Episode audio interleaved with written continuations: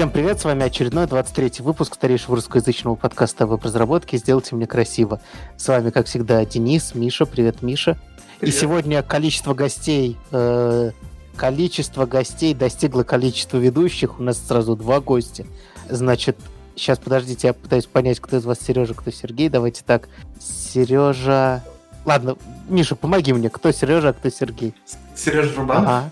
и Сергей Фролов. Вот. Привет, ребят. Привет. О, всем привет. Значит, э, как вас представить как боевую единицу? Вы организаторы Бирджес? Чего еще? Есть, э, да, Бирджес адвокаты. Ага, понятно. Да, один из Киева. А что, уже что-то шьют? Нет. Это отзвуки пришел, в котором мы обсуждали что кому шьют и кто чего предъявляет, в том числе и Бирджесу. А, добро пожаловать. А мы перейдем непосредственно к фронтендовым темам. Миша, расскажи, давай прям начнем с вот этого. Задай тему злита. Чем злит такой особенный и чем он тебя так радует? А мы заодно расспросим ребят, как, как вообще они такие гениальные вообще на свете живут. Я, да, не, ну, я недавний, но очень большой поклонник злитов. Первый мой злит, на котором я был, назывался «Страх и ненависть в IT», и мы по него очень подробно с тобой поговорили про феминизм, про всю красоту. Вот, это такая конференция, или не конференция, правь меня, Сережа, Метап? Это не конференция. Это, это непонятно что. Ты туда приходишь, это непонятно что, и там все тебя рады, э, совершенно не технические темы, ну, исключая GraphQL, э, проходят со сцены, и главное, что делают люди, это общаются, говорят, нетворкаются, знакомятся, и я такого еще не видел. То есть я до этого ходил на большие красивые конференции, и совершенно другое впечатление. Спикеры... И там тебе были не рады, как Нет, я понимаю. там не были вообще не рады. Хотя я платил за это огромные деньги, честно говоря, могли бы быть и рады. Вот. А здесь совершенно все было иначе. Лампово, э, ночной клуб, какая-то фотостудия, еще что-то. Э, очень круто. Вот. И Сережа непосредственно... А, надо будет это перезаписать. Сережа виновник того, что... Конечно, конечно. Мы же все перезаписываем, где ты обсираешься. Да, Сережа главный виновник этого, и очень хотелось давно об этом поговорить в эфире. Сережа или Сергей? Сергей, прости. Не, мы это, он, он отчасти виновник, потому что так вышло, что последний лид был 10 а у меня было день рождения 9 а у Сережи 11 Вот, и так получилось, что мы решили, по сути, и отметить, наверное. Цветок. Но это не специально было сделано. Так, судьба, знаешь. Вот. А, я уже говорил где-то, что это просто такие исследовательские проекты, которые вот так вот обставлены интересно, чтобы людям было интересно по, на, на, на какую-то тему порассуждать. Исследовательский проект чего именно? Потому что по спектру тем, если бы не было, например, GraphQL, я бы сказал, что, ну, я бы, что я четко понимаю что я могу вам еще пять тем выдать, которые вас могли бы заинтересовать. Я понимаю, в каком спектре их, их искать, но когда добавилась чисто техническая тема, я уже перестал понимать, собственно, концепцию этого. Не то чтобы это плохо, мне очень нравится GraphQL и все такое, но в чем, в чем э, сверхидея? Нет, скажем, GraphQL это немножко отдельная тема, это просто делала наша та же самая команда, он назывался Злиттех, мы так, немножко его отделили. А, вы его дистанцировали? Да, мы немножко его дистанцировали, там немножко и другая локация. В целом мы в чем-то оставили подход и какие-то штуки делали больше для нетворкинга. Она была похожа на такую очень ламповую небольшую конференцию. Тут, тут как бы не было ну, знаешь, какой-то задачи выделиться, сказать, вот мы что-то супер классное делаем. Нет, просто сделали конференцию по GraphQL, причем сделали ее в таком формате просто из-за того, что в GraphQL ничего не проводилось, у нас вообще ничего не было, и мы постарались сразу же сделать что-то вот, вот такое. Немножко, немножко платное, потому что э, хотелось э, привлечь, э, ну, сделать, сделать хорошо. Платно там вообще относительно, сколько 100, 500 гривен, что ли. То есть вообще 20, 20 э, долларов, можно так сказать. Это было как поле для экспериментов как раз э, технических. Ну, типа сделать э, в первый день э, всякие воркшопы, сделать их тоже довольно такими лайтово интересными, расслабленными, больше разговоров. То есть это как бы злит это как больше относится к, атмосфере, что все больше разговаривают, чем просто слушают и переходят из одной аудитории в другую, или как-то так. Э, перерыв, ой, нужно пойти есть. Нифига. Тебе не нравится, ты идешь, встаешь и болтаешь там с ребятами. Это прям э, тема. Ну, типа, мы только за то, чтобы люди шли и больше разговаривали, а не то, чтобы загонять их куда-то, чтобы они слушали кого-то. А, поэтому есть как бы просто есть не технический злит, он так называется, просто злит, и там вот несется немножко совершенно другое. Мы подбираем места более атмосферные, и ночные клубы или какие-то специальные локации, где, не знаю, там проводятся не знаю, у нас был когда как раз про выгорание, там был там тоже какая-то очень атмосферная локация в центре города. Бывшая пожарная часть. Если бы. Ну, пока у нас так-то... У нас, кстати, не очень много, не очень много лофтов таких прикольных. Вот. А так было бы, наверное, интересно. А, нет, просто где-то в центре старые, старое здание на самом верхнем этаже, там как-то так, в башенках курилки какие-то, все это какие-то ковры везде. В общем, очень классное место оказалось. Вот. И мы как бы на грани балансируем того, чтобы вообще скатиться в какую-то непонятную дичь. Ну вот есть моменты, которые мы очень жестко контролируем и делаем, чтобы а, но оставляем свободу и, и нашим спикерам, и нашим ну, и участникам, чтобы они больше вот, пообсудили, заинтересовались этой темой и тут же сразу поспорили с другими и вообще что-то закрутилось. То есть у вас делается упор не столько на содержание даже докладов, как на общение вне докладов? Это сложно контролировать. Мы э, сейчас все больше подходим сильнее к э, содержанию докладов. Э, оно важно, и докладчиков мы приглашаем разных, не только из индустрии. Из, э, вот что-то рядом, что-то на пересечении. И те люди, которые с IT как-то тоже соприкасаются, но не являются айтишниками. Вот. Э, это и организаторы, там, и терапевты, психологи, и еще, ну, то есть, и даже те же, как бы, HR, ну, просто мы делаем ивент все-таки для девелоперов. И мы это держим в голове. Мы исходим из того, чтобы было интересно девелоперам, прям разработчикам. Как бы они, как бы они посмотрели вот с нового угла раскрыть для них тему. Потому что все-таки люди, которые работают с кодом, у них есть определенная, как сказать, профдеформация, я бы так, наверное, назвал. Они по определенному смотрят на какие-то вещи. В силу того, что они больше работают не с людьми, а работают с кодом, с, маш... ну, с машиной, да, больше. С какой-то вот программируемой штукой, у которой все просто. Вот есть вход и выход. И там черный ящик, в котором все разбираются и соединяют А с Б и на каком-то своем языке делают какие-то штуки, программы. Сереж, вот ты чемпион мира, наверное, по посещению конференции примерно. Есть что-то такое в мире, с чем можно сравнить вот этот взлет? Ну, я ни на чем похожем, например, не был. Ну, точнее, скорее всего, максимально похоже на это, это BGS Summit, угу. который мы делаем. Но ничего такого похожего я не видел. Наверное, что-то, что наиболее похоже, но и то это очень далеко, это какие-то метапы в Берлине, где обычно очень мало докладов. А, обычно это сразу холодильники с пивом и всякое такое, и люди некоторые э, там тоже не слушают доклады, а стоят отдельно, где-нибудь там общаются, но все равно это совсем другой формат. Э, то есть там после работы люди еще рассчитывают, как домой потом добраться. Злит это все-таки на целый день, во-первых, мероприятие. Ведь, да, все да. знают на целый день. Пол, полдня, ну, Вторая да, полдня. это такая возможность э, услышать что-то новое, пообщаться с людьми в очень непринужденной обстановке, и это очень Я, наверное, максимум слышал половину докладов. Не знаю, кто вообще слышал все. Наверное, никто. Там полностью кишил дворик. Там люди общались, знакомились, развиртуализировались. Как-то так. Вообще, вообще не про доклады, кажется, это все занятие. Да, я послушал полтора доклада. И все. Я надеюсь, не мой заклад, не надо вот это вот это. А, нет, тогда два с половиной. Ну. Два с половиной. Вторая большая тема, я не знаю, она не вызвала у вас энтузиазма, когда я ее описывал. У конферен- конференции есть проблемы. Это в качестве постулата, да? А, они большие, они дорогие, и люди не получают того, чего, ну, в частности, чего даете, как я понимаю, им вы. Видите ли вы эти проблемы и считаете ли вы, что э, конференции умрут или сильно переродятся в ближайшее время? Технически, естественно. Во- вообще нет. Ну, не знаю. Мне кажется, это проблема конкретно Москвы или там Питера.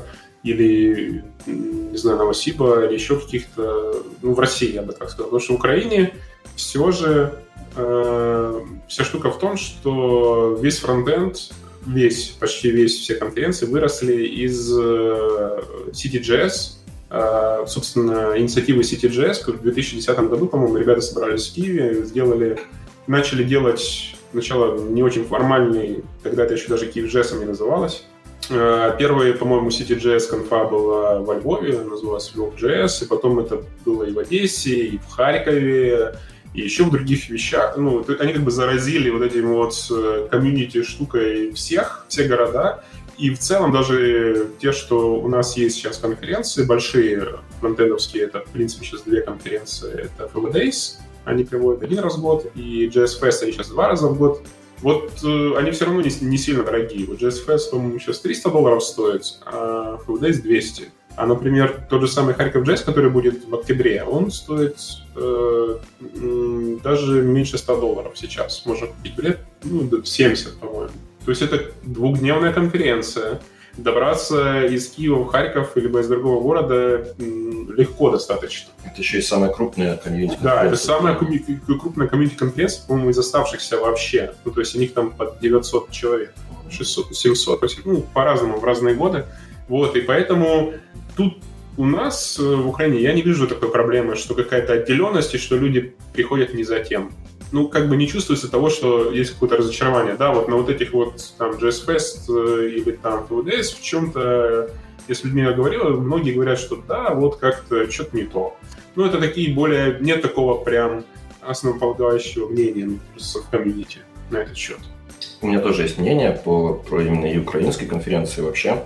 А, все-таки есть вот эта разница между комьюнити-конференциями и коммерческими конференциями, она сильно Э, чувствуется. Даже когда сейчас э, часто пытаются, пытаются коммерческие конференции прийти к тому, чтобы комьюнити привлечь, потому что у них они что-то не понимают, да, как, как с комьюнити работать. Они пытаются привлекать людей, чтобы они работали с комьюнити, но как-то все равно это не так хорошо получается.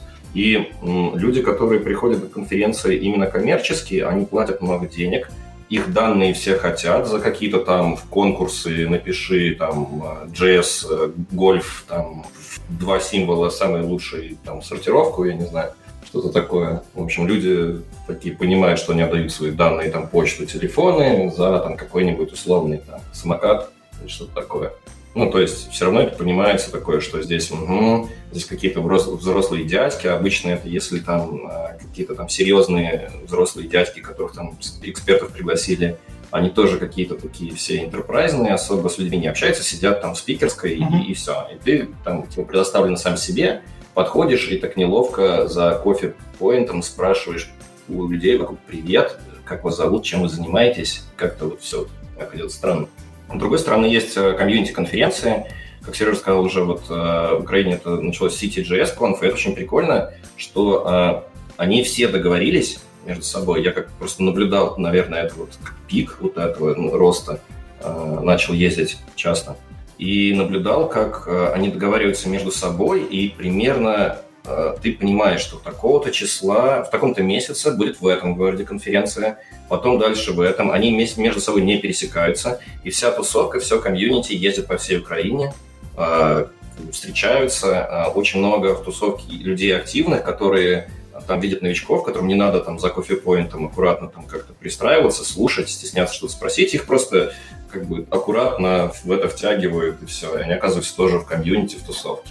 Вот, это совсем... А скажите, скажите, пожалуйста, я просто слабо представляю, я правильно понимаю, что Украина сильно более децентрализована, чем Россия, в частности? Mm. То есть, что у вас много городов, в которых, ну вот, Харьков, Киев, э, я не знаю, что еще сказать, Днепр, Одесса, Львов, это серьезные города в плане там разработки или все живет в Киеве. Но я уже понял, что это не так. Что? Ну просто насколько это не так? Мы, по моим ощущениям, наверное, 50% в Киеве. Не знаю. Ну, я думаю, не 50, меньше все-таки. Э, несмотря ни на что, в Харькове очень большое комьюнити, в в Одессе. В Одессе большое, еще в Виннице. Ну, то есть, если вот такие... Не Черновцы, очень... да, удивительный город. Удивительный город Черновцы, да. Есть прям где ты думаешь, что там же нет разработки, а, потом, там, а там у Епама только 600 человек. И такой, а, о, ну типа, это не считая вообще других, других вообще, это просто вот там одна компания. И, например, в отличие от, от того же Беларуси, да, у нас нету э, как бы гегемона одного компании, которая все здесь разработает. А Беларусь это кто? ЕПАМ.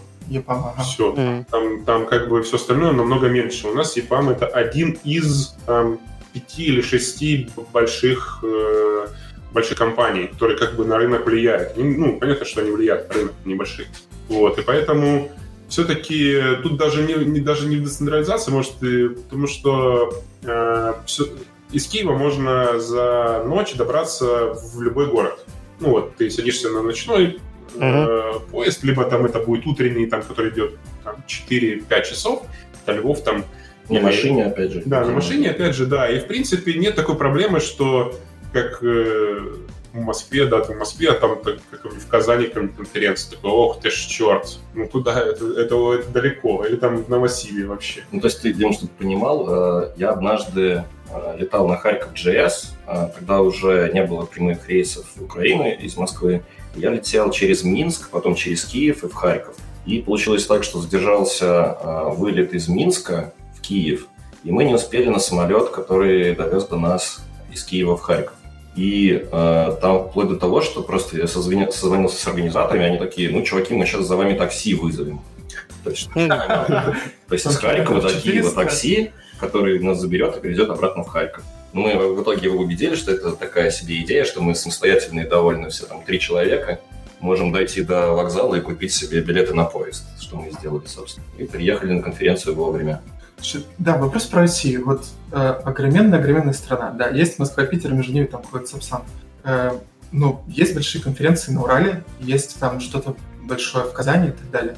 Э, ну, если в Украине, как ты говоришь, люди там из Киева собираются ездить во все точки Э, страны, то ну, происходит ли так же в России? Ты видишь одни и те же лица? А, да, но, скорее всего, это все равно э, какая-то тусовка, которая всех собирает вот таких активных, желающих людей. Это там тот же самый BGS, например, или несколько разных BGS по разным городам. Они между собой общаются и поехали компании. Потому что люди все-таки там по одному ехать, ну, скучно. Тебе как минимум хочется, чтобы был кто-то с тобой, кого ты знаешь, уже легче будет. А, ну и вот вокруг вот BGS, я думаю, что образовываются как раз вот эти тусовки, которые вместе прилетают, а там уже BGS, мы же все тоже уже знакомы между собой, и, собственно, уже тусуются. Но мне кажется, что э, с комьюнити конференциями в России все-таки не так все хорошо. Есть э, много конференций, которые вот там комьюнити что-то занимается и делает,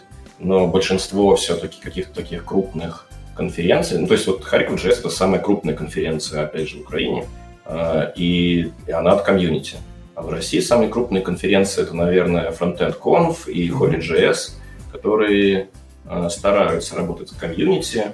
Немножко получается, но все равно я думаю, что есть куда там что менять, что делать. Но они все равно молодцы. Я не знаю, как вот ты говоришь, работать с комьюнити. Но для меня это такая очень странная штука в том же контексте Харьков Джесс, оно не то, что комью... оно построено комьюнити, по большому счету. Ну, то есть есть там, конечно, компания, которая там помогает, и, ну, в смысле, есть спонсоры, все, все отлично, но именно вот вся вот эта вот, ну, как бы ядро, доклады, прогоны, там, я не знаю, какие-то активности, все это сделано как бы комьюнити. Ну, теми людьми, которые вот не особо, я бы сказал, там, как-то Смотри, на самом деле, вот сейчас э, вот эти обе же крупные конференции, которые я назвал, они привлекают людей, которые из комьюнити, чтобы они были в программном комитете и все там занимались, придумывали активности и все такое прочее. Но, насколько я понимаю, все равно есть такое, что они не могут там, реализовать все, что хотят. Потому что им нужно это согласовать, нужно там какие-то деньги выделить, что-то такое. Как делается вот распиздяйские наши... О, ничего страшного. Как делается наша распиздяйская мы там такие, типа, надо что-то придумать. Так, так, давай придумаем, как это сделать там без денег.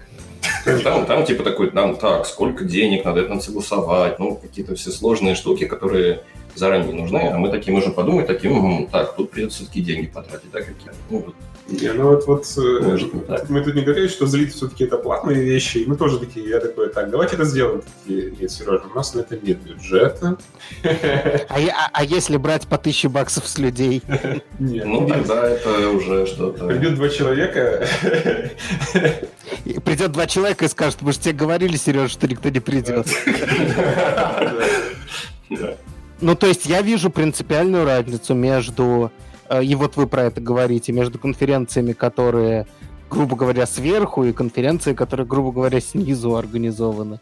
То есть э, душевность, может быть, техническое оснащение, уровень, там, я не знаю, как размер зала и все такое, хотя это тоже спорная тема. Ну да, больше это на... все, все одинаково. На самом деле больше, большая разница в том, что э, одни пытаются на конференциях сделать деньги, а другие пытаются сделать конференцию, чтобы было прикольно и тебе, и друзьям, и всем. Вот как-то так. Денег все равно не получается. Ну, понятно, да. Ну, это одно дело зарабатывать, знаешь, как... Нет, понятно, что там да, кому-то нужно заработать, нужно найти спонсоров еще, потом там что-то вот это все поделать, там вложить кучу бабок, привести какого-нибудь супер чувака, из-за которого все пойдут.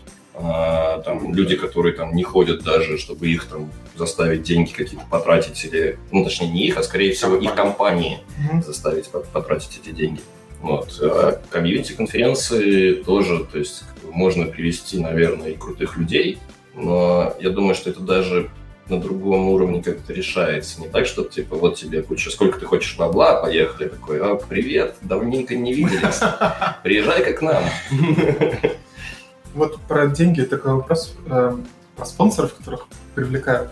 Э, мне кажется, что людей как бы как два раза продают. То есть первый раз вы продаете билеты, а второй раз вы это как бы, ну, каждая конференция это большой HR-проект для каждого спонсора. Выходят овертайм, придумывают, как бы сделать так, тут самокат, тут колоночку подарить. Вот. Э, это, ну, как бы... Умную колонку, я надеюсь. Да, конечно. Вот вопрос. Эм, с одной стороны, конечно, нужно купить все расходы. С другой стороны, нужно не переступить эту черту.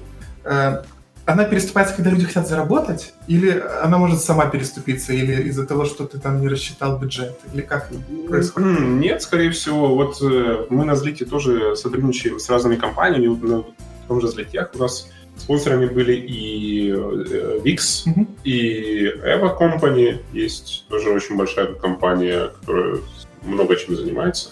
Вот. И мы с ними прекрасно сотрудничали. У нас э, есть э, прям э, документ для, для... Мы их называем спонсорами, все-таки партнеры больше. Э, что они могут делать на наших ивентах. На злитах тоже мы приглашаем, и этот, этот был второй без спонсоров, но, в принципе, мы вообще не против сотрудничать, если нам дают э, как бы деньги, да, получая в ответ от нас какие-то вещи, что они могут делать на самом ивенте мы стараемся привлечь э, компании, которым интересно вообще как-то поговорить с комьюнити. Ну, поговорить я э, в смысле пообщаться, в смысле донести, окей, свои ценности, рассказать что-то интересное. Э, на самом деле вся эта движуха началась с, с YGLF, которая здесь была в Киеве э, год назад.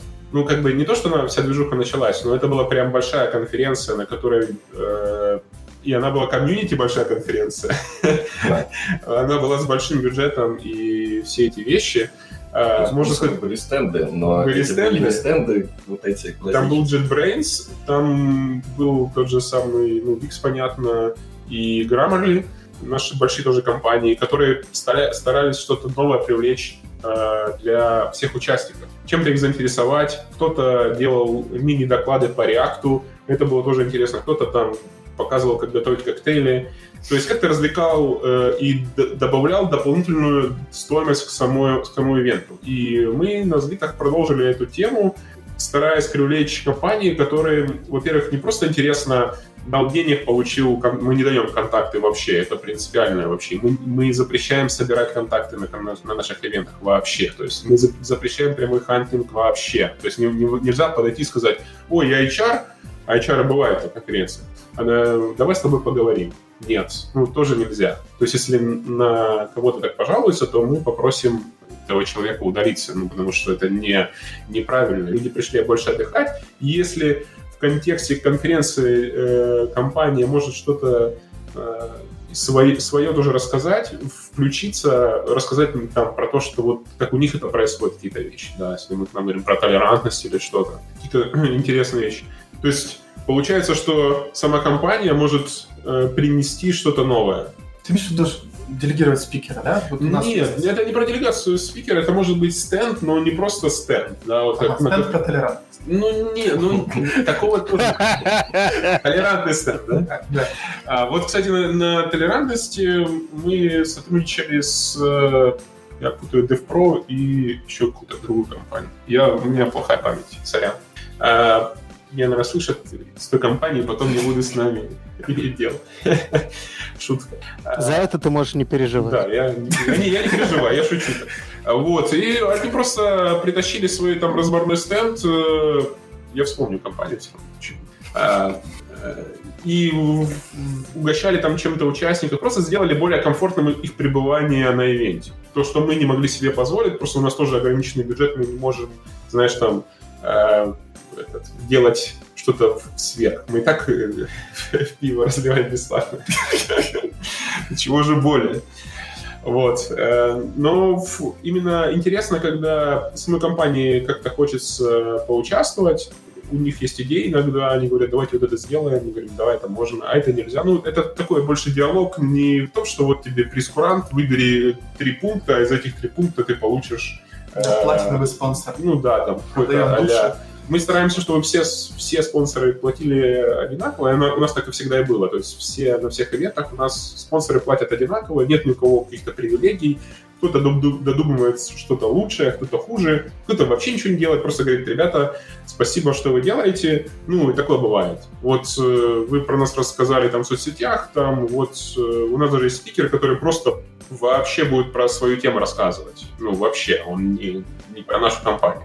И в целом как раз у нас одна из целей стоит, чтобы э, наладить э, правильное взаимоотношение с компаниями, чтобы они сами учились, как принимать участие в конференциях в таких э, участиях. У Викса, кстати, очень хорошо получается. У них классные стенды на разных конференциях. не знаю, будут в Харькове, будут они, нет.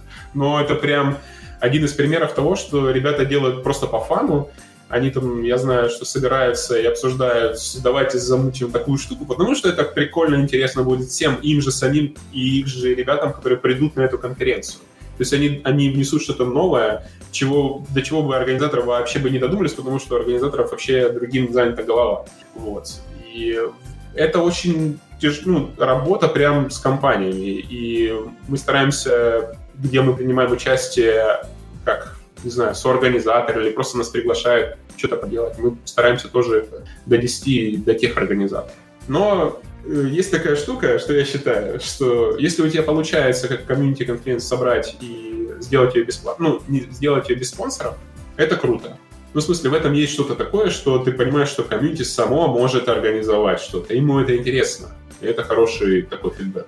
Ну, я не знаю, все равно мне кажется, что там что вообще без спонсоров это там Тяжело. все такое Тяжело. достижение, которого нужно там держаться. Если какие-то спонсоры хорошо выглядят, что-то сделают, понятно. То есть просто проблема в том, что большинство спонсоров отправляют своих HR, которые напрягают своих программистов, которые делают сраный код гольф один и тот же из одних и тех же источников, и э, собирают данные и сразу типа понимают, кто решил этот код гольф, тот самый крутой, и мы сразу там начнем ему спамить, там, иди к нам работать. В общем, они... А, думают... кстати, расскажите мне, какой смысл в код гольфе вообще? В смысле, что он такого показывает? Да ничего он не показывает, это просто как-то модно стало, что кто-то там сделал код гольф, это же просто прикольно, в принципе. Но многие такие, типа, о, у них такое прикольно, и все приходят, и за каждым сраным А, понятно.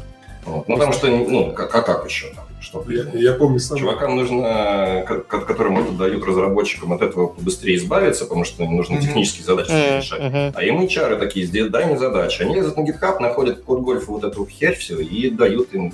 Ну, то есть это ровно про что, то, про что мы, Миш, говорили с тем же Екамсевым, да, mm-hmm. что когда разные цели стоят в разных частях компании, у вас невозможно ничего ну, хорошего это, кстати, сделать. Кстати, очень, ну, типа, мы стараемся приходить и спрашивать у компании, а какие у вас цели вообще, что вы, ну, вот, вы, как, окей, вы заинтересовались. Хорошо, хорошо, когда у компании есть технопиар, кто-то занимается технопиаром, mm-hmm. вот такими штуками, тогда ты можешь хотя бы разговаривать, ты понимаешь, что человеком, который представляет, ну, понимает, что есть видение компании, как, ну, то есть можно действительно вместе с ними гибко что-то придумать а не просто HR, которым дали задачу, там, типа, набери нам список имейлов да, кандидатов. Да, тупо список. Ну, да. там выделили бюджет. Не, у них может быть и KPI, в этом нет ничего плохого, и, ну, просто не, не через сбор e-mail, да, то есть вот э, где-то я разговаривал недавно, что а, вот, на, на Злите, кстати, там нам подкидывали идеи очень очень жестко, что чего-то вы, ребята, э, теряете такую возможность и не пиаритесь тут, ну, что нет компании, которые, ну, то есть вот, вот, вот это вот стандартные вещи. я мы это делаем как для себя. Я бы не ну, я бы хотел, что если я даже прихожу, есть компания, вот, я прихожу обычно на стенд и сам прошу визитку. Я не даю свой... Да, вот я просто даже, который там собирает, я прихожу и говорю, вот, классно, интересно, мы там тоже, например, делаем ивент или что-то еще, ну, в контексте предложения, да, или я хороший разработчик, дайте мне свою визитку. Если я как бы заинтересуюсь, я буду искать работу, я вам наберу. Ну, не знаю, я вам напишу. Скайп там или еще телеграмчик. Это правильный подход. То есть, как бы, Каждый может, естественно, взять контакт, но это не в ту сторону. Ну, это сложно считать, когда тебе говорит премия. Ну, конечно, ты, конечно, ты, ты, ты, ты не можешь конечно. сказать, вот мы развили HR-бренд. Ну, ты можешь сказать, мы собрали 200 имейлов. Угу. И да, и они ничего не принесут. Давайте мы сдвинем систему конференции, потому что, мне кажется, можно бесконечно с вами об этом говорить. У вас наверняка и байки на, на каждую букву алфавита есть. Не будем в это, в это влезать. Давайте перейдем вообще к другой теме. А, у меня есть маленький вопрос. А что для вас главная мотивация? Потому что, потому что вы описали, это фактически, ну, я не знаю насчет full time, но большая прям работа помимо, помимо работы. А что вас мотивирует э, всем этим заниматься, с компаниями общаться, что-то объяснять и все такое? Это сложный сейчас вопрос, потому что если говорить с самого начала, как это начиналось, э, то есть когда я начал заниматься вообще э, ивентами, метапами, мне было просто интересно собрать интересных людей и пускай кто-то что-то еще расскажет. Ну, классический, классический метап. Потом ты втягиваешься, такой думаешь, о, я сделал что-нибудь прикольное, сделаю что-то интересное, давайте соберемся, о, классная идея, давайте. И ты потом не замечаешь, как ты в эту штуку втянулся. И сейчас я вот даже делал доклад, и там такая штука, что это становится каким-то а-ля наваждением. Ты становишься зависимый от этой, этой вещи, и ты думаешь, это был последний ивент, он был такой тяжелый, я просто, я чуть не умер. А он такой, через неделю, так, вот отличная система, ребята. Все такие снова. Давай, давай по новой. Вот, поэтому мотивация, мне кажется, все равно личная какая-то. Вот у меня это какая-то внутренняя, что я вижу, что людям чего-то не хватает, и мне чего-то не хватает на других конференциях, на других ивентах, на других метапах. И хочется это сделать, потому что, ну, круто же. Круто же. Просто у меня есть дикий диссонанс. Вы, наверное, очень дипломатичные просто, да, в этом, в этом мой диссонанс. Потому что вы говорите очень мягко про другие конференции, про комментарии относительно вашей конференции, с пониманием типа ко всему относитесь, но при этом у вас есть бешеная мотивация делать не так, как они. Для меня тут есть некоторый диссонанс. А мы же с ними не ну, конкурируем. Да, это очень, ну, типа, на самом деле мы, вот мы дружим там с ребятами, которые делают большие конференции. Они к нам приходят, они даже нас спонсируют. Ну, типа, даже так. Нас там спонсировали Full Days как раз, когда э, мы там про толерантность разговаривали. Просто потому, что они такое сделать уже не могут. Они на другом уровне. Они делают большие конфы на тысячу человек. Ну, окей, даже это для Москвы не очень большая конференция, но это для нас это большая для Киева. Они, у них как бы конференция или эта организация это просто инструмент. Ну, для меня это просто инструмент. Вот я сейчас занимаюсь, например, тремя или четырьмя ивентами, ну как занимаюсь, сделал или в какое-то время это BirJS, Vue.js, uh, Zlit, и когда есть какая-то тема, я такой, блин, вот классно вот эту вот хорошую тему, сейчас просто вот ее быстренько обсудить, вот когда Сытник приезжал, мы такие, о, черт, бюджет, отлично, мы сейчас забабахаем такой очень камерный маленький бюджетик, где просто еще позовем еще три человека, и они просто все разнесут. Да, так было вообще, просто очень улетная штука получилась. все под конец напились, и, но это было очень чудесно.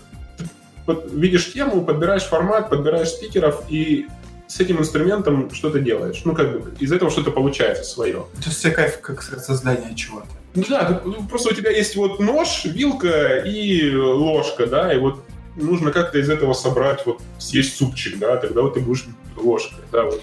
А что, а что удовольствие приносит? Вот помимо Э, ты говоришь про мотивацию как про импульс. Ты говоришь, что сейчас уже имп... раньше импульс был такой стартовый, да. а сейчас импульс уже такой, что мы умеем, давайте сделаем, да. То есть по, по сути сейчас стартового импульса не нужно, кроме минимального желания. Но что дает положительный фидбэк? Ну. Что позволяет заниматься этим и тратить силы, время и все такое? Ну, мне кажется, это, во-первых, э, люди, которые приходят. Ну, типа, вот э, я на своих ивентах тусуюсь. То есть я хожу, там со всеми разговариваю, э, кого там давно не видел, мы видимся, или еще что-то, какие-то такие вещи. Для меня это повод. Э, вот реально, чтобы те люди, с которыми я хорошо знаком, они пришли, и мы с ними потусили. Ну, то есть это, это вот... И не сказал бы, что мы прям сильно супер много вкладываемся. Да, есть там full-time работа, и это сильно отвлекает сейчас. Но у этого есть свое внутреннее удовольствие, что такое, блин, мы сделали такую прикольную штуку в стике, да-да-да, классная тема, ребят, классная. Ну, типа, ну, для этого тут, вот, поэтому мне сейчас меньше удовольствия приносят обычные классические там метапы, потому что в них все понятно, ну, типа. Все же про московский. Понятно, собственно, вот этого, собственно, вот этого фидбэка в них мало. То есть ты меньше удовольствия получаешь, потому что э, уже нет такого, что ты сделал что-то уникальное, вы сделали, да? Ну, и уникальное, и какую-то тему интересную рассмотрели, в такую, которую бы вот никто не рассматривал, потому что... Ну, это тоже уникальность, ну, просто чем, уникальность да, темы. Я да. тоже хочу в эту тему немножко добавить. Мне тоже сложно, на самом деле, писать, почему. Ну, я, на самом деле, не так сильно организацией и вот, всеми штуками занимаюсь, как э, Сергей, но там и метапы какие-то делаю, и где-то там помогаю и, и конференциям там крупным, и ну, там, комьюнити-движухи делаю. Да у тебя и ты я боюсь вас перепутать, но у тебя же телеграм-канал, который ты пишешь да. 20 сообщений в день. То есть у тебя вообще ги- гипермотивация присутствует. Ну, в общем, я не знаю, как эта мотивация, откуда она берется, да, я, наверное, про это хотел сказать, что, ну, наверное, это как, знаешь, ты берешь какой-нибудь инструмент музыкальный, начинаешь на нем играть и чувствуешь, что у тебя получается, типа, и, и, и продолжаешь этим заниматься. Это вот как вот что-то такое. То есть, э, а когда у тебя еще есть люди рядом, которые тебе могут, с которыми ты банду можешь сколотить, это вообще круто. И вы там вместе такие, типа, можете... У нас классно получилось. А вот, да, вот, и вам говорят, типа, приходят люди, говорят, блин, вы, у вас классно получается. И вы такие, класс, у нас еще есть люди, которым нравится то, что мы делаем. Вот это, это Классная аналогия, да. Про это примерно я говорил на докладе, я уже забыл про это. Ну, да, как, да, да. Когда у тебя что-то получается, ты начинаешь в это втягиваться, потому что это как э, еще одно увлечение. Да, но многие увлекаются, у них хобби такое, да, вот они не знаю, что там делают. Кто-то играет, вот играет... Склеивают самолеты, да, да, да, там пазлы собирают. Кто-то смотрит... Кто-то нюхает клей, ну да. самолеты ему не нужны. Я еще хотел сказать про то, что вот ты говорил, что у тебя э, непонимание какое-то есть, а как мы так можем там и про коммерческие конференции говорить, в принципе, э, хорошо. А, ну, я, я вот сказал о том, что мы, во-первых, не, конкурируем, не конкурируем, скорее всего, с ними. Uh-huh. А, не то, что скорее всего, а точно, потому что они uh-huh. позволят себе привести там тот же самый Holy.js, например, скоро, который будет. Он там, они очень крутое кое-что готовят, и то, что мы точно бы не смогли какими-то комьюнити силами сделать. И как комьюнити, а, они привлекают очень тоже много людей из комьюнити, которые могут где-то в разных местах что-то там сделать. Но а, все равно какие-то есть такие камерные ламповые вот движники, которые прям остаются в памяти не как конференция, а как встреча прям друзей, новые знакомства, все такое. Вот это, то есть это совершенно не конкурент разные... Так это же, это же моя когнитивная ошибка. Просто моя главная мотивация, когда я вижу, что кто-то делает то, что я могу сделать лучше, плохо, и меня, у меня тут же бомбит, и я начинаю это делать. Поэтому э, я понял, что у вас просто принципиально другой, другой к этому подход. Это хорошо узнать на старости лет, что есть другие люди, которые по-другому на мир смотрят. Так, может, действительно, а... мы говорим о конференциях? Как только мы пытались. Как было анонсировано. А, но мы говорим про мотивацию. Я просто хотел сказать, что слушая ваши рассказы про конференции и ну, и я просто вижу продукт, который вы делаете, мне кажется, вы просто недооцениваете, насколько большое дело вы делаете. То есть я, опять же, чисто со стороны смотрю, но мне кажется, прям, прям очень круто то, что вы делаете. Вот, респект. Знаешь, что есть такая тема, я тоже над этим задумываюсь, думаю, а насколько это важно или насколько это круто, но это сложно оценить даже ну, вообще в принципе, потому что в этом нет смысла. Ну, ну, типа, знаешь, есть... А, а что, если вас не будет, да? Вот если это был ваш последний ивент. Или что-то еще такое, знаешь. Угу. Ну да. Ну, типа, что-то начинается, что заканчивается, для всего есть свое время и место. Ну, типа, если что, жалко, что раньше прикольно было. О, а потом, типа, опа, давай вспомним там через годик все-таки такой, давай как, как сделаем, как было. Значимость, она очень э, субъективна. Ну, типа, для многих людей иногда, вот как ты говоришь, вот как Сережа сказал, что они приехали на какую-то конференцию, когда не возник... Ну, вот у нас там в комьюнити, в нашем местном, есть там первая конференция Винницкая, где там возле бассейна. И, и, и там как-то неожиданно собралась тусовочка очень прикольная, вообще неожиданно. Или, или конференция там в Одессе 3-4 года назад, где мы с Сережей вообще э, до 5 утра бухали в молодости, и уже в 5 утра он говорит, давай, надо делать в Киеве биржес. Говорю, да, давай, а как его делать? А вот так вот. Ну и, короче, он появился. И есть какие-то вещи, они просто получаются, что, ну, не знаю, люди сходят с обстоятельства или что-то еще, но это невозможно предсказать. Это невозможно построить, это невозможно... Не знаю, да это даже посчитать нельзя. Проблема в том, что это даже посчитать нельзя. Просто потому что вы описываете, опять же, мне кажется, огромное влияние на атмосферу вы оказываете. То есть просто на то, как после вас, когда вам это все надоест, если вам это все надоест, как будут делать те, кто такие, был же злит, давайте сделаем. Они уже будут ориентироваться на какие-то ваши принципы. То есть, мне кажется, это такие семена, которые закидываются и потом прорастают. Это примерно как с э, долбанным подкастом, который мы сейчас записываем. Кто его Ой, слушает? Сравнил. Не, в смысле? А какая разница? В смысле, это побочная тема вокруг примерно профессиональной деятельности, за которую тебе не платят, и которую ты делаешь, потому что тебе просто хочется. В смысле, а почему это нельзя сравнить? Да, я согласен с тобой. Да. Да, да. Так, и, так и есть, и многие организаторы наших комьюнити-конференций под, подчеркивают, и мы тоже так же самое берем идеи из других э, ивентов, и это все постоянно пере, ну, как бы передается. И это нормально, это нормально. Миша, а что ты имел в виду, прости? Ты, ты что, в чем Я конкретно понимаю. твой Смотри, ну типа, э, подкаст человек он слушает один, да? Ну то есть это хороший повод поинтересоваться чем-то, это как почитать телеграм-канальчик. Так. Есть, когда люди собираются вместе, вот, вот э, хороший пример про то, как там история киевского бюджета. Появляется какой-то первичный бульон, и это обмен идей. То есть подкаст — это односторонняя штука. Мы там что-то людям в голову говорим. В смысле? А если... Давай про телеграм-канал вообще возьмем. Давай. А если человек почитает телеграм-канал про веб-стандарты и вообще начнет изучать эту тему, изобретет свой стандарт и перевернет мир, это ты повлиял на него или нет? Повлиял. Но ты это никогда не узнаешь, если только он случайно об этом в интервью не скажет через 30 лет. Вот, но на что ты влияешь. Я говорю, посчитать нельзя, а это совершенно та же тема.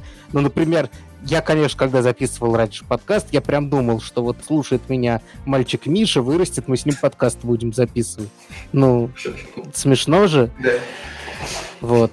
Не, я просто говорю, что посчитать нельзя, но мой лич... мое личное ощущение, что вы прям большим делом занимаетесь. Вот, это очень круто. А, давайте перейдем к теме совсем, ну, совсем, совсем технической темы а, про 10x девелопера. Сейчас хайпует тему, что нужно быть 10x девелопером. Почему именно 10? Я не очень понимаю. Ну, типа, круто, что. Быть э, количество пальцев на руках X девелопером это всегда приятно. А, вопрос. А, что, как вы, ну, вы вообще в теме этого или мне более распространенно про это рассказать? Вы читаете всякие статьи, наверное? Ну, я не знаю, если я не думаю, что там что-то такое сокровенное есть. Это, по-моему, про то, что там, типа, человек, который много всего успевает делать и не работать с другими, и там хреначить 10 раз быстрее, что им нужно 10 раз больше платить. Там был, там, там был какой-то твит, да, что про... чувак размышлял, что вот насколько он там то ли незаменим, там, этот mm-hmm. человек, что, ну, что, что-то Я контекст уже точно тоже не помню, поэтому можно напомнить Давай всем. Давайте о рамке, уже... давайте о рамке тогда задам. Да, а, меня в этом всем интересует не то, как писать 10 раз больше кода, а, грубо говоря, вектор развития человека. То есть, э, я не знаю, давайте начнем с материальной стороны. Ты хочешь, чтобы тебе больше платили, допустим, э, всегда. Э, и для этого надо типа больше работать. Для этого нужно, ну, больше, не знаю, пользы приносить, вот так скажем. Например, более эффективно работать. Например, работать 3 часа вместо 8, но применять какую-нибудь тайную, тайную методу, тай, тайную методу тибетских монахов и успевать сделать то, что другие за неделю делают. Вот вопрос про некоторое развитие, поскольку а, менеджеру понятно, как развиваться. Руководишь 10 людьми, руководишь 20, руководишь 30, руководишь тысячей людей, руководишь целой страной, сидишь 20 лет, тебя никто не может спихнуть. Прекрас, прекрасная, прекрасная, совершенно прямая дорога. А развитие у технического человека менее очевидное. Мне кажется, все эти разговоры — это ровно рефлексия того, куда развиваться человеку, когда он уже определенно не middle, а вот кто он, он сказать не может. Вот, собственно, про это хотелось бы поговорить, потому что у меня есть ощущение, что вы примерно в том же состоянии находитесь, что вы... Уже не у вас нет такого... Да да, что у вас нет такого ощущения, что вот мне нужно там, не знаю, выучить это, и тогда я буду, не знаю, могу рассчитывать на прибавку к зарплате. У вас же начинается свободное плавание, когда вы думаете, а что я хочу получать, а как я хочу, чем я хочу заниматься. Вот, вот мне интересен, я считаю, что 10x Developer это вот мысли людей о своем будущем, вот что я считаю. Вот, поэтому мне было бы интересно услышать, как вы считаете, собственно, какие есть пути развития и какие лично пути развития привлекательны для вас. Вот. Ну, я могу начать. Э, Все, отпустила.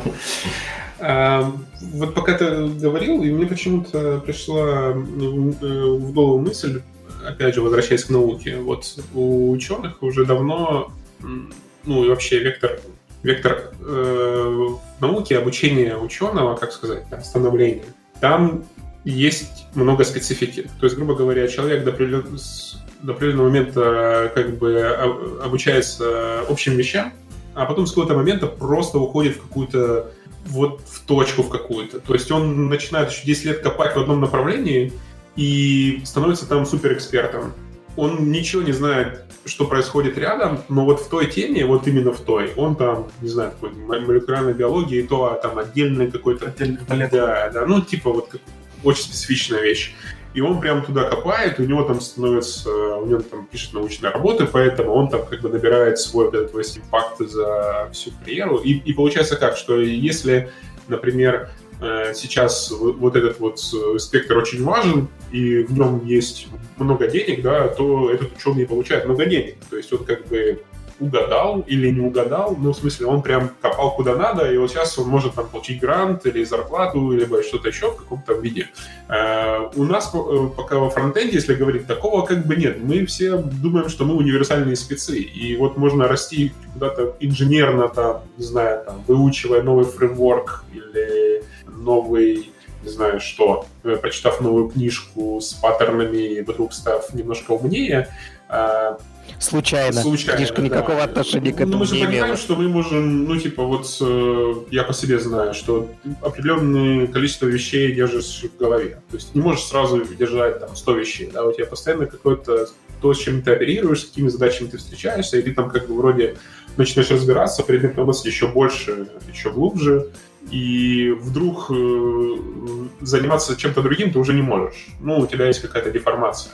И получается как, что все эти 10x или как-то еще э, получается не про то, что делать быстрее, а о том, что быть э, незаменимым в какой-то момент. Ну, то есть вот в каком-то момент времени ты становишься незаменимым и можешь получать много денег, потому что ты супер важный сейчас специалист ты занимался... Но ты же понимаешь, что самый незаменимый человек в фирме — это человек, который написал херню, в которой никто не может разобраться, да, его боятся вот я про это тоже хотел сказать, что да, программисты на Каболе, там, вот эти вот все притчи наши, которые мы любим э, да, рассказывать, или там код на Хаскеле или что-нибудь еще такое. Ну, то есть, да, есть э, вещи, которые мы сами, ну, типа, мы на это и влияем, программисты, да. С одной стороны, нам, ну, типа, есть, что вот взять решение, ну, про это же собственно, сегодня там Сидник писал, что типа, можно взять решение, которое э, библиотеку, а можно самому написать. Ну и как бы почему нет? То есть оно не сложно, да? И Он сегодня не по это писал, но... Ну, вчера, вчера. Я уже, там, там непонятно когда, поэтому... Ну, там тоже нужно не диктики слать, а как-то по-другому. Ну, примерно так же. И, и мне кажется, вот про это развитие, оно очень, я думаю, странное, что, типа, ты не станешь... Ну, вот эта вот борьба за эффективность, мне кажется, она очень пагубная для человека. Ну, в смысле, он вот этот вот смещается акцент не на том, что ты по-настоящему делаешь, ну, типа, хорошо, а просто ты становишься и начинаешь делать это быстрее. Ну что, 10 формочек вместо одной? Или как-то так? Нет, или... ну, например, э, ну, первый пример — это ты теперь можешь управлять 10 людьми, которые делают 15 формочек за тебя. Не-не, стой, стой. Это, не, ну, это ты уже... опять про другой путь говоришь. Да, это, это уже же не 10 девелопер. А, ладно, ладно, ладно. Вы мы говорим про девелопер. Ладно. Ты э, делаешь универсальный механизм, который позволяет... Э, который позволяет менеджерам самим делать эти формочки в, в каком-то UX удобном. Да, конечно, но если бы... Есть такая штука, что все простые вещи сразу изобретаются.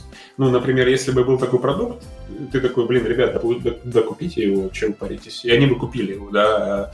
А если мы говорим, что ты сам напилил эту систему, значит, она была не такая простая. Ну, в принципе. Значит, ее не было, не было на рынке, либо она была слишком дорога, то есть ты как бы выиграл в чем-то и стал владельцем вот этого дополнительного знания, стал более нужен или как-то так. Ну, как сказать. У э, девелоперов есть такая минус, что вот ты сделал, оно работает, можешь идти дальше. Не, ну подожди, принципиальное отличие разработчика от э, ученого в том, что э, ученый типа знания добавляет, а разработчик-то конкретную задачу реализует. И он говорит то, что ему говорят, ну, он, он делает то, что ему говорят делать.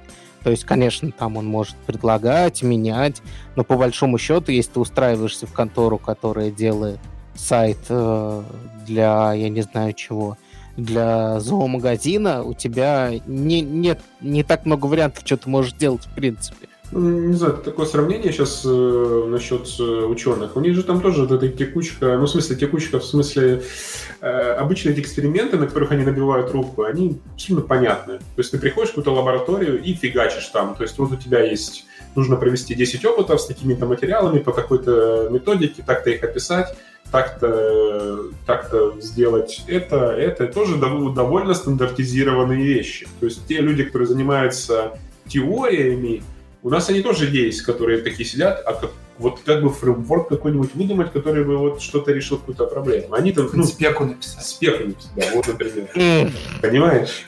Вот они на другом уровне. А на самом деле большинство ученых, как и большинство разработчиков, работают по отлаженной схеме. И это неплохо, это хорошо, потому что мы получаем вот этот вот нижний, если мы там посмотрим на пирамиду, куда мы стремимся, да, то есть это база, на которой мы все э, и работаем. Они создают, ну, не знаю, чинят. Так какой твой ответ на вопрос? Как получать больше денег и как стать 10 Я, девелопером? Стать незаменимым, все. По, по, ну... А, писать, писать плохой код. Нет. Ну вот ты, ну смотри, не знаю, был ты, были люди, которые э, первые побежали в React. Первые получили экспертизу, и пока все наши местные компании дошли до того, что мы хотим React, неважно, почему они до этого дошли. Это же было Вообще. опыта. Да, ребята, которые, блин, да, ребят, я на нем уже кучу всего написал. И ты становишься не потому, что там какой-то говнокод писал, ты выучился на этом инструменте и в определенный момент времени стал очень высокооплачиваем. Ты мог прийти и сказать, ребята, я могу вам вот написать core ядро на React, еще трех человек обучить, они такие, блин, вот мы платим столько денег. Но это ты говоришь, э, это ты говоришь про soft skills получается. Нет, То почему soft тебе... skills? Ты хороший... Нет, нет, это типичный soft skills. Если бы ты сидел такой офигенный э, и учил React, и никто бы про это не знал, тебе же не пришел HR и не говорит, слушай, давай мы тебе будем платить 5000 миллионов денег, а ты возьми троих людей и нафигачь нам все на React е. Ты же сам пришел, ты же убедил, ты же продал себя, значит, тут уже гораздо важнее твои софт-скиллы. Может, ты наврал, может, ты не умеешь, может, ты в Stack Overflow все гуглишь, но ты же убедил их, нет, без софт-скиллов, конечно, никуда. Ты, я понимаю, куда ты хочешь сдвинуть э, софт-скиллы, и они супер важны вообще, как, знаешь, Но если мы говорим прям про инженеров и девелоперов э, ну, в этом контексте, то это важно вот именно попасть, э, я вижу, в ту тему, которая важна для компании, ну, типа, для бизнеса, давай так, потому что бизнес платит деньги. Если мы сейчас... Понятно, ты, веришь, ты веришь в то, что нужно поймать момент. Так, Миша, что ты хочешь сказать? Я, я хотел Сережу послушать, потому что что я... Это это ж такое дело. Что для тебя вот 10x? Ну, мне кажется, да, что ты какой-то... Ну, я пытаюсь, на самом деле, до сих пор понять вообще, что это означает. Но если там это в 10 раз получать, то мне кажется, что это, да, как раз связано с тем, что там быстренько говнокод какой-то отдавать, там, я не знаю, может быть, работать параллельно на 10 работах, да, там, типа, парт-таймом или там фулл-таймом, и они не знают параллельно друг про друга, и ты там организационными ночами просто говнокодишь. Мне кажется, что это вот скорее про что-то такое. Ладно, давайте уйдем от темы денег. Я думал просто в качестве стартовой точки это выбрать. Давайте вообще уйдем от денег. Куда расти синьи сеньор, сеньор девелопер, вот так давайте скажем. Ух, а... скиллы. Персональный бренд, может быть? А многие выбирают эту тему и, да, катаются по... Ну, это, это человеку должно быть свойственно. Это не, не, нет такого... Вот, мне кажется, потому что есть люди, которым свойственно что-то. Ну, типа, им, им просто это легче дается. Кому-то, ну, на определенном этапе, да, мы сейчас говорим про разработчиков, senior, вот и что дальше. Тим ряды, пожалуйста. Некоторые вот остаются ну тоже, да, вот не для всех. Тим лиды, я вот все говорят, что там типа рост это такой, один... там типа Стоп. потом тим лиды. Тим лиды это частично менеджерские задачи. Конечно, конечно. А там типа после тим лидов там пойти менеджером там туда-то, директором, но это же вообще другая сфера конечно, деятельности. Конечно, это уже не разработка, это управление, и ты там полный нуб получаешься. Да. Это, то есть это не ну, вертикальный рост, это ты... ты телепортировался на соседнюю пирамиду в самый ее низ и типа по ней растешь теперь. Ну, нет, как есть, нет? Же, есть же эти инженер-менеджеры, которые, собственно, не могут быть... Э, То есть, смотри, ты, ты считаешь, что там типа какой-то менеджер, который управляет потом тем лидами, но не занимается программированием, он вертикально все-таки выше. И у него об, обязательно зарплата выше, и он ну, типа круче. Ты понимаешь, Я считаю, что, что может, может быть, типа даже, ну, может быть, тимлид, это как бы как капитан команды, да, там, в футболе. Да. Но в футболе не обязан, не обязан капитан команды получать большую зарплату, чем любой да. другой игрок в команде. Круче всего это нанять людей, которые умнее тебя, ну, как бы в этом части обязанности. Я больше, ну, я людей, больше... которые подходят на эту роль. Смотри, я больше про то, что есть роли, ну, есть как бы, знаешь, как вот, э, если представить себе, что э, есть компания, и ей нужны какие-то определенные специалисты, да, вот набор. Их можно перекрыть тем, что ты поставишь сюда два менеджера и под ними два сеньора и, ну, и там команды. А может такое получиться, что более эффективно, что один из э, сеньоров станет чуть больше менеджером, перетащит на себя часть, не все, часть обязанностей и э, от менеджеров. Менеджеры могут освободить там усилия и более эффективно управлять, они могут другими задачами заниматься, они могут стать продуктами или еще кем-то. Но имеется в том, что в одном человеке э, есть несколько функций, которые могут быть эффективнее. Ну, то есть вот в какой-то определенный момент. Это не значит, что... Ну, мы сейчас говорим, что это один из путей. Ну, понятно, то есть кросс-функциональность, да, разные роли. Дает какой, какой-то импакт. Потому ну. что не, не, это не универсальная вещь вообще, не хочу сказать. Это один из путей, куда типа, люди идут туда. Это не то, что так, в принципе, развивается. Люди от безысходности туда идут. В общем, у меня Кажется, пока мы обсуждали, созрел ответ правильный, с моей точки зрения. Может быть, он так покажется неправильным, или он вообще неправильный. Скорее всего, так и есть. Ну, в общем, как-то а, уверенность ты потерял. В одном предложении. Мне кажется, что а, вообще рост какой-то, то есть это рост, скорее всего, а, собственная уверенность, зарплата, скорее всего, мотивация и какие-то свои интересы. Вот это нужно понять, просто осознать, а есть ли вот эта вообще возможность расти на конкретной позиции, если там тебе какое-то что-то другое, например, из программирования интересно, но у тебя таких задач тебе не попадают. Наверное, это твой рост каким-то образом замедляет, может быть, и мотивацию даже убивает. Несмотря на то, что тебе там денег больше предлагают. Это в том числе, может быть, как раз не рост, а наоборот, типа стагнация, да? Но вот э, как-то, мне кажется, нужно пытаться найти диалог какой-то с руководством и искать какие-то вот куда там углубиться или копать дальше, пока там какое-то время то, что тебе интересно, если это вот все еще интересно. Но в какой-то момент все перестает интересно быть просто. А, поэтому нужно искать другие все равно какие-то а, места. А что ты имеешь в виду под тем, что перестает быть интересно? Ты имеешь в виду просто сфера перестает в какой-то момент а, Да, возможно, просто дальше уже, даже если есть дальше куда копать, иногда неинтересно. Это как ситник, который считает, что фронтенд умер. Ну, ну, может быть, да. Потому что ему неинтересно стало. Ну, может, да. А, а может быть, это что-то еще. Выгорание. Ну, ну да, то есть, ну, то есть, ну, это и есть как бы про то же самое примерно. Выгорание. И... В общем, я забыл вопрос даже. Просто я, я продолжу да, то, что мне кажется, у человека есть вот это вот э, желание узнавать новое, это очень сильно добавляет к мотивации. Вот, э, то, чего ты не знаешь или не знаю другие, и когда ты на это натыкаешь, такой, окей, я буду копать, буду копать, копать, и это дает дополнительный вот этот вот э, тебе стремление погрузиться еще глубже. Э, если это все совпадает с тем, что компания там, ну, типа, это подходит под задачи, то можно хорошенько вырасти. А если это не подходит под задачу? Вот это проблема. А если не подходит под задачу, то можно стать 0x девелопером, как я сейчас. У меня, знаешь... Ну, ты имеешь в виду уволиться? Ну, да, то есть, ну, как, я, ну, да, уволился. Ну, тут сложно сказать, я контрактор. Ну, общем, я перестал, перестал работать, да, мы перестали сотрудничать. Хорошо, то есть, то есть Тут постой, Денис, у меня одна быстрая это вот, вот э, насчет твоей реплики. У меня недавно было ощущение на работе, я решал одну интересную задачу, копал, копал, копал, и мне показалось, что я первый в мире попал на эту страницу МДМ. Вот типа, ну вот никто сюда не заходил. Это был такой кайф. Ну вот. В смысле, ее же кто-то написал, бро. Серьезно, да? Окей, черт. Ну, да, понятно, ну что те, кто пишет спеки, они ну, в любом случае там далеко впереди. Но вот э, то, что ты узнаешь что-то новое и офигенное, и можешь там, не дай бог, этим скрепами поделиться, это огромное удовольствие, я понимаю. Когда таких страничек MDN, на которых ты впервые становится все меньше, да, конечно, мотивация может пойти куда-нибудь не туда. Мотивация есть еще и в продукте, и еще в чем-то. То есть она очень сложная вещь. Да, это и зарплата, и задачи, и очень много всего.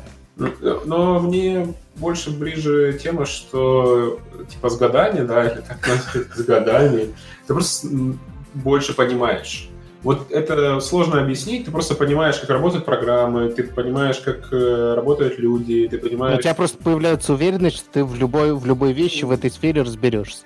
И уверенность это просто да, вывод, что ты, окей, я не буду сейчас нервничать, мы сейчас это решим быстренько, или как-то не быстренько, либо, ну, окей, это решаемо или нерешаемо, ты понимаешь, куда копать. И в этом есть ну, типа, как интуиция. Ну, интуиция — это тоже нарабатываемая вещь, это не с рождения. Просто ты очень начинаешь владеть э, вот этой вот э, сферой, да, то есть понимать, как, как процессы в, в коде, в людях, в, в компаниях, и можешь что-то уже предсказывать и понимать, куда ты идешь. И да, иногда становится прям скучно, думаешь, о, это вообще мне не нравится, куда это все идет. И такой, окей, все, поехали дальше. Понятно. То есть наш, наш ответ на эту фигню, если пытаться как-то подытожить, что по большому счету мы все стали говорить про мотивацию какой-то, когда перестали говорить про деньги и говнокод, все стали говорить про мотивацию. То есть главное найти то, что тебя будет продолжать мотивировать, грубо говоря. Да, и если тогда ты станешь... сможет это тоже предложить что-то там, то это вот как раз, мне кажется, есть это развитие, когда у вас матчится вот это. есть, ну, или найти компанию, которая предложит. Да, либо так. Либо начать писать open source за деньги. Да, либо сделать стартап. Или это... Ну, много есть как расти. Не, подождите, это все, ну, сделать стартап это принципиально другие навыки. Лучше уж в ну менеджеры пойти, честно говоря. Ну, это, это звучит на уровне геморроя. Как, как, как про Злит, как, как про Саммит, вот такого не было. Мы это хотели. Вот не было компании с такой инженерной культурой, не было компании там с таким продуктом. И мы решили это сделать. Ну, точно так же, как не было конференции с такой там э, атмосферой, не было там конференции, где все дружат и так далее. И вот мы это сделали. То есть мотивация такая же. Чего-то тебе не хватает вокруг, там, где тебе платят деньги, ты это делаешь сам. Это круто. Да, а потом через 20 лет вы выпускаете Диабло на мобильных. Не без этого, да, естественно. Так, ну и что, можно... Не мы, не вы, не мы можно начать делать компанию, сделать какой-то MVP, потом такой, а, блин, неинтересно, вообще не другая идея, и это продать. И расти дальше. Вот я профессиональный продавец Это путь, это путь Тинькова просто ты описал. Знаешь, как бы я вот э, буквально на днях э, мне было интересно, почему, ну, это больше к прогрессу, наверное, такая, такой комментарий, что мы вот смотрим иногда думаем, вот зачем э, те же самые компании там, да, производят все более крутые там, мобильные телефоны, либо компании, которые, как Google, все более крутые продукты. Хотя можно было просто остановиться, не надо ломать. Просто. Да, зачем? Ну зачем? Уже хватит этих ваших гребаных функций, багов вы вроде их вроде только починили. Нет, на тебе еще одну Клавиатуру на бабочку, а потом снова на ножницы. Да, и, и ты понимаешь, это просто заложено, знаешь, как бы, да, да, ты просто, это просто заложено, э, вот этот бег, вот этот бег компаний, а значит и людей внутри них, то есть это как бы единая структура, да, то есть просто стремление. Если ты не бежишь, то ты вздыхаешь. То есть на нашем рынке он, в отличие, например, вот если посмотришь на какие-то классические бизнесы вокруг нас, они вполне понятны. То есть ты туда вкладываешь какое-то определенное денег, ты их получаешь, и там все стабильненько, более-менее. В IT все бегут, потому что деньги злые, ну, деньги инвестиционные, деньги злые. И нужно бежать. Нужно бежать в 10x выйти, а там где-то и в 100x, или становиться единорогом. Все это толкает людей на все более и более. Вот мы сейчас про это и говорим, про эти 10. Не просто так. То есть эффективность для чего? Для кого? Ну, типа, это же не, тут же не было вопроса ни про счастье, ни про само, не знаю, там, реализацию или еще какие-то вещи, которые близки, собственно, самим ну, нам. Да, это, да. кстати, интересно. Получается, что этот дискурс из-за того, что он профессиональный, он стал очень бесчеловечным. То есть мы не говорим про... То есть нет, некоторые говорят, у некоторых есть вот тот же тон, который ты сейчас говоришь, что это не про счастье, не про что. Но большинство пытаются все-таки решить, как люди, которые любят решать задачи, решить умозрительную задачу, как стать круче куда качать персонажа дальше. А ведь, да, счастье-то не в этом, счастье в том, чтобы выгорания не было, и ты, не знаю. Не, ну может и счастье и в этом. Я же говорю, что э, тут нету такого, знаешь, как вот мерила сразу. Вот мы там 10x это будет хорошо, или не, непонятно, как будет хорошо. Мы не знаем, как будет хорошо, но я просто вижу вокруг, что вот компании бегут. Они не могут не, бега- не бежать, они будут бежать всегда. А мы в них находимся всегда.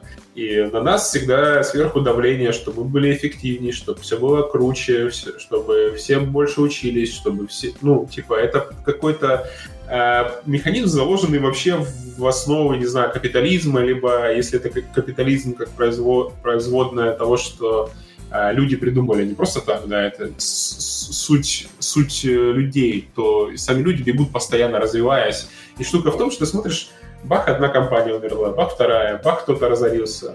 А за этим же стоят... И так хорошо на душе. И, вот мне, кстати, очень грустно, потому что я понимаю, что там уже те же самые разработчики потеряли. Сколько человека часов, человека лет закопано. Да, закопано сколько. Ну, это, это, кстати, нормально. Мы не столько еще закопаем. Это понятно.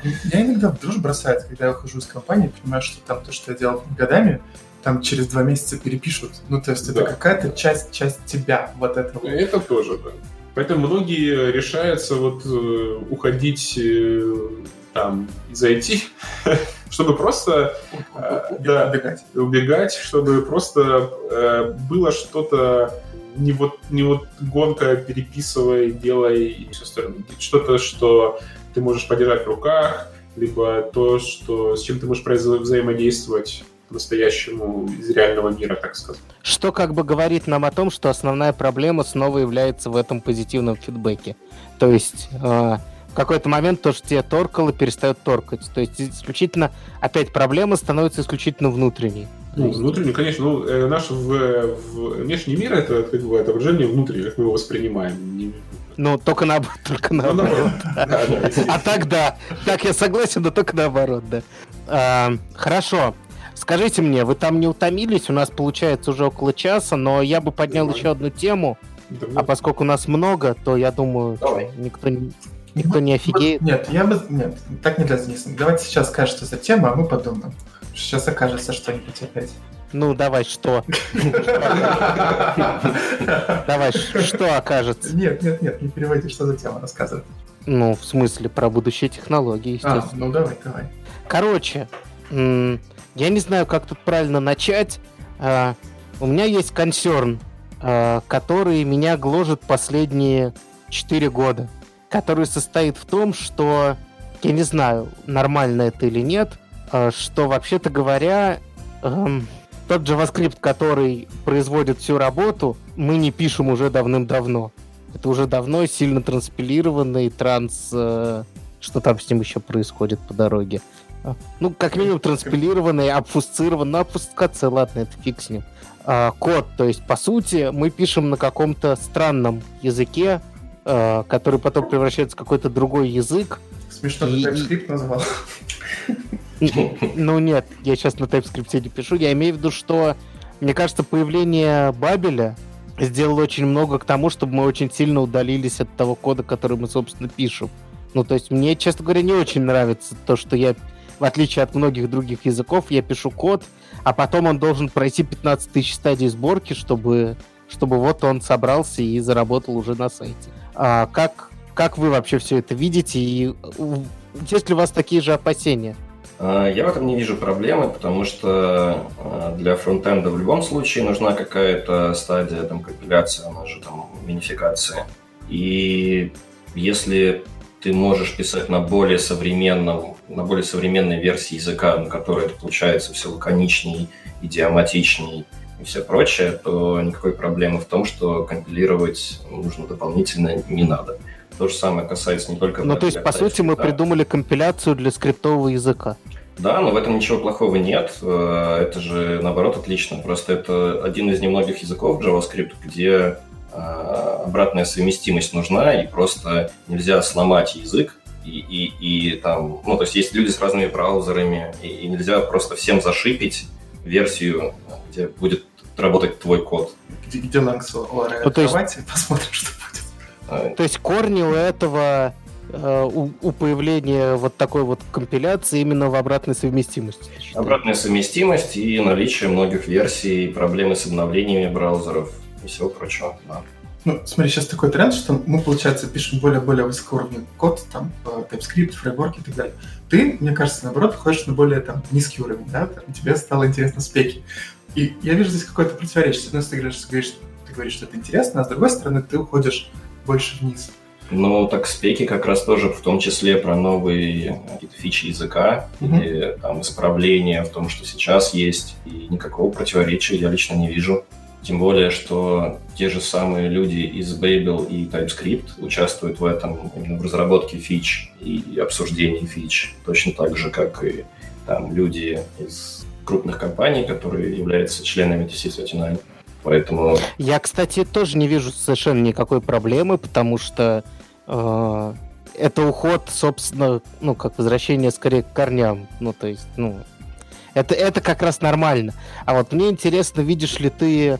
Э, ну ладно, ты не видишь вообще в этом проблемы, но расскажи тогда, в чем ты видишь перспективность в принципе WebAssembly и использование его, казалось бы, совершенно сбоку искусственная штука, но чем она может быть полезна для нашего будущего нашей индустрии.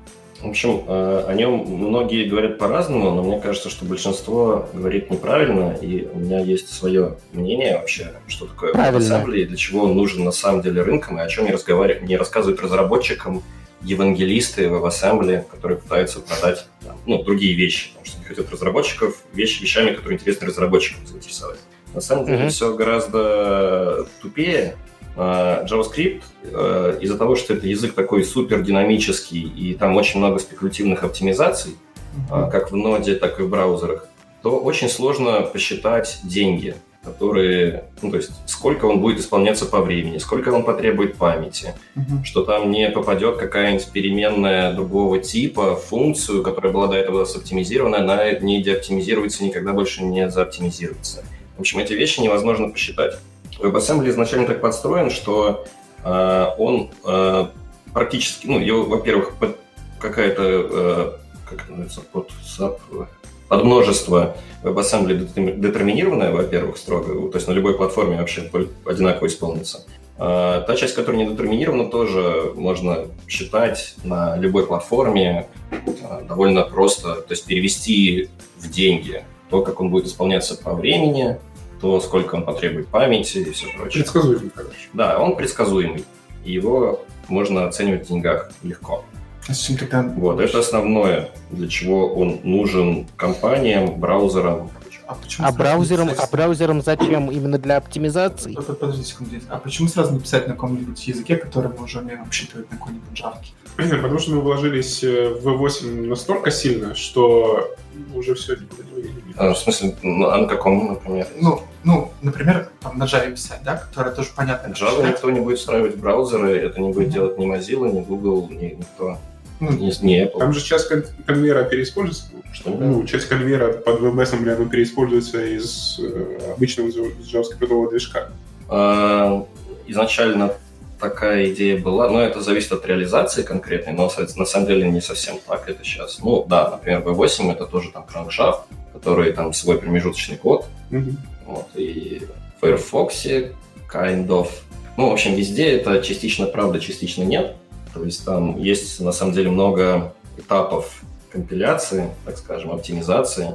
Так, то есть это потенциально возможность писать на любом языке вообще все что угодно? Или все-таки еще не все что угодно? Ну, пока не все языки поддерживаются, но э, сейчас пока что это статические да, там, языки, так скажем, C++, C, Rust. Э, но на самом деле есть еще компиляции из C-Sharp, есть из Go, несколько там компиляторов. Но понятно, что не все фичи, во-первых, поддерживаются, того же Go, там, Go-рутины э, на текущем WebAssembly вообще, в принципе, не могут архитектурно поддерживаться. Но есть э, работа над... Э, ну, то есть работа над WebAssembly также идет пропозалами, как JavaScript, и постепенно добавляются новые фичи. Есть фичи, которые позволят как раз делать какие-то там э, continuations, ну, это совсем ранняя стадия, там пока другие немножко задачи решаются. SIMD, там множественный возврат э, из функций и всякие такие вещи. AnyRef э, — это... Ох, это несколько, это же это группа целая пропозалов. долго. В общем, есть вещи, над которыми сейчас работают, которые позволят э, более просто компилировать э, более простой код э, с высокоуровневых языков и открывают какие-то по производительности тоже новые возможности. Звучит очень сложно. Я как вышедший из верстальщиков, человек, вот мне страшно, мне нужно будет это через пять лет? Это захватит а, Смотри, скорее всего, какие-то веб-приложения, то есть есть уже там на расте всякие React-подобные фреймворки, на которых можно писать веб-приложения. Во-первых, там куча багов. Во-вторых, оно недостаточно не такое уж и производительное выходит, потому что тебе нужно работать с домом. WebAssembly сейчас не умеет работать с домом. И вообще с любыми другими веб-апи. Он чисто умеет mm-hmm. математику, и за счет клея на JavaScript уже делать что-то другое. И вообще идея писать на каких-то языках UI. UI, которые были предназначены там, для системного программирования или там, для программирования микросервисов, это такая себе идея. Возможно, ну, то есть JavaScript тоже для сначала так был такая, такая себе идея для написания вообще программы. Но, тем не менее, он как-то развился и там интегрировался там, с HTML и CSS.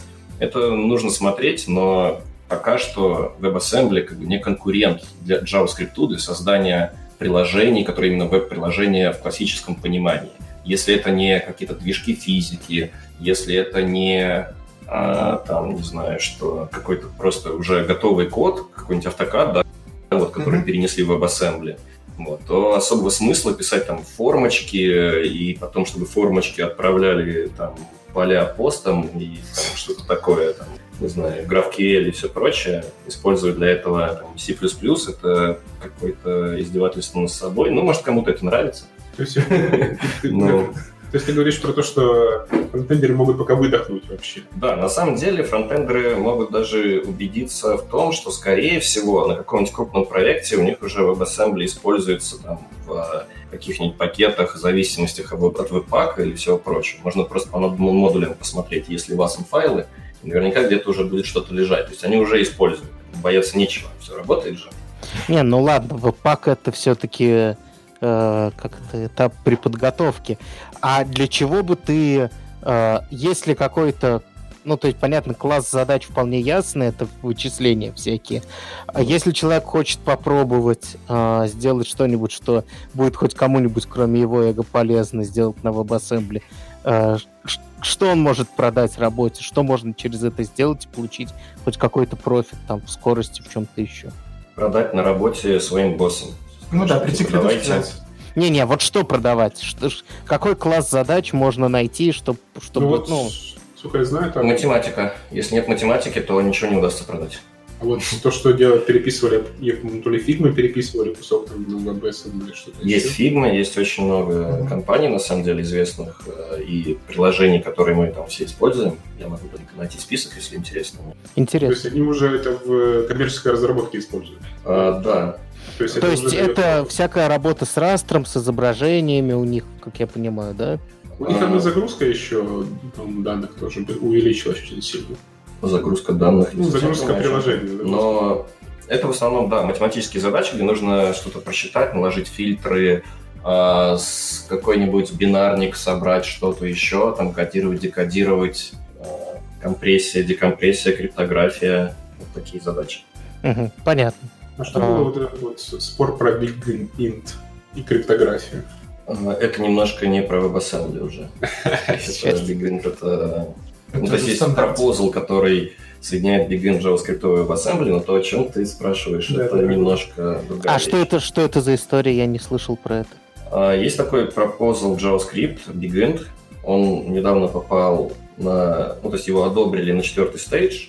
Мгм. Вот. Но Это уже Про Бегинт вы даже обсуждали. Он, да, это старый уже пропозал. Мгм. Ну, не такой уж и старый, на самом деле. А, Его довольно... Зна- он Значит, быстро прошел. быстро прошел, да, потому что за него заплатили много денег. Ого, А. ничего себе. Да, есть такой момент. В общем, э, ну просто раз уж тоже об этом коснулся, есть просто некоторые компании, которые занимаются тем, что доставляют фичи от э, разработки и спецификации до доставки в браузер. И у них есть сотрудники, которые занимаются спецификацией, есть сотрудники, которые занимаются движками JavaScript, всеми. И они, собственно, вместе это быстренько делают под ключ. Офигеть, все коммерциализируется. То Так, есть можно прийти в Google Вот и говорить, и сказать, ребята, нам нужно вот это. Не, ну не, я не знаю там конкретной компании, что там конкретно нужно, но, возможно, если там заняться чем. Такие. Да, ну это, в принципе, наверное, то, куда я хотел бы частично тоже там уходить. Вот, но не знаю пока, как это будет получаться. В общем, короче, если у кого-то есть предложение о работе, можете обращаться к контактам и скинем. да, в общем, За совсем небольшой процент. Совсем небольшой. А, Про BigInt э, э, у многих сразу возникает желание на BigInt сделать крип- криптографию, потому что с обычными намберами это не очень получается, потому что они не все 64 бита занимают. Мгм. BigInt э, как раз integer, который может еще больше 64 бит на самом деле быть, сколько угодно. Это ограничивается только движком JavaScript. А, и- а порядки вообще не ограничены, в принципе. А, и, но из-за того, что вот этот порядок меняется каждый раз, а, все операции, там, сложение, умножение, деление и все прочее, они превращаются из одной операции машины в несколько. И это можно просчитать тайминг-атаками, какими-то точными счетчиками, и из-за этого не советуется использовать BigInt в криптографии, хотя у многих возникает идея как раз для этого его использовать. И об этом написано и в репозитории Proposal, и вообще очень много где. Ну, то есть, как бы это небезопасно. Ну, С другой так, стороны, Это возможность только, это еще не доказанное, ну, нет, нет никакого... Ну, доказательство можно какое-то сделать, просто никто специально еще не делал. А, на самом деле есть э, текущие библиотеки, уже существующие, там, эллиптические кривые от э, индутного Федора. А, и там Мгм. тоже Elliptic.js, и там тоже, на самом деле, используется просто number, и там тоже возможны тайминг атаки, о чем он пишет в э, тоже readme на GitHub. Но это не мешает MetaMask и всем прочим очень крупным э, блокчейновым и прочим чувакам, проектам использовать эту библиотеку вообще в постэбриме. Вот. И пока никто какую-то там успешную атаку, которая серьезно что-то делает, ну, нужно опять же понимать, что а, помимо того, что типа, окей, ты можешь провести тайминг-атаку, что она тебе даст конкретно вот в данном случае. И нужно понять, как применить вот эту атаку, чтобы что-то плохое или хорошее сделать. Ну, общем, понятно. То есть помимо, помимо наличия паяльника, нужно еще знать, кому, кому его, собственно, засовывать и как, как конкретно. Да. Хорошо. Ну что, у нас получилось два подкаста в одном, я прям явно это вижу. Я бы с удовольствием с вами говорил еще 4 часа. Я думаю, нам как-нибудь получится еще собраться. Вот, спасибо вам большое, что пришли. Э, предлагаю, есть ли у вас финальные слова, хотите ли вы кого-нибудь куда-нибудь позвать, кого-нибудь куда-нибудь привлечь, попиарить свои э, соцсети, еще что-нибудь? Ну, не знаю. Во-первых, спасибо, что пригласили. Очень прикольно посидели uh-huh. поболтали о всяких вещах. Думаю, не о всех, которые вообще можно, но очень-очень здорово. А, из того, что э, у нас э, здесь это вот Харьков JS, приезжайте на Харьков JS, вообще всем советую хотя бы раз там точно оказаться и потусить со всеми. Это не одна конференция, там несколько, надо знать просто, куда идти. Вот. Ну, в общем... Есть места. Есть места. То есть э, она прям заслуживает внимания. Э, даже в этом году еще очень классный лайн. Поэтому э, приезжайте туда, я думаю, там мы увидимся. Вот. Не знаю, будешь ли ты, Сереж, что-то хотел добавить? Да, я туда тоже приеду наверняка.